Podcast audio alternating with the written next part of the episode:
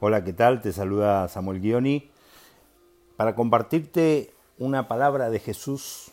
Jesús dijo, conoceréis la verdad y la verdad os hará libres.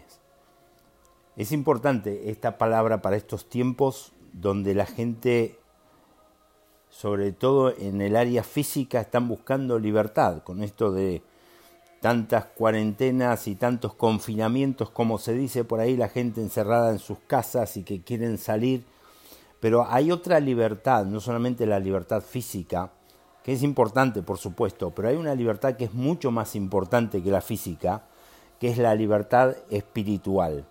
Y allí anda mucha gente, millones y miles de millones por el mundo buscando libertad espiritual. Tal vez no sean tan conscientes de que necesitan libertad espiritual y lo buscan de distintas maneras, pero lo que en sí están buscando y necesitando es libertad espiritual, libertad de, eh, de su mente, libertad de su espíritu, libertad en sus emociones, libertad de vicios. ¿Cuánta gente quiere dejar los vicios y no puede dejar los vicios?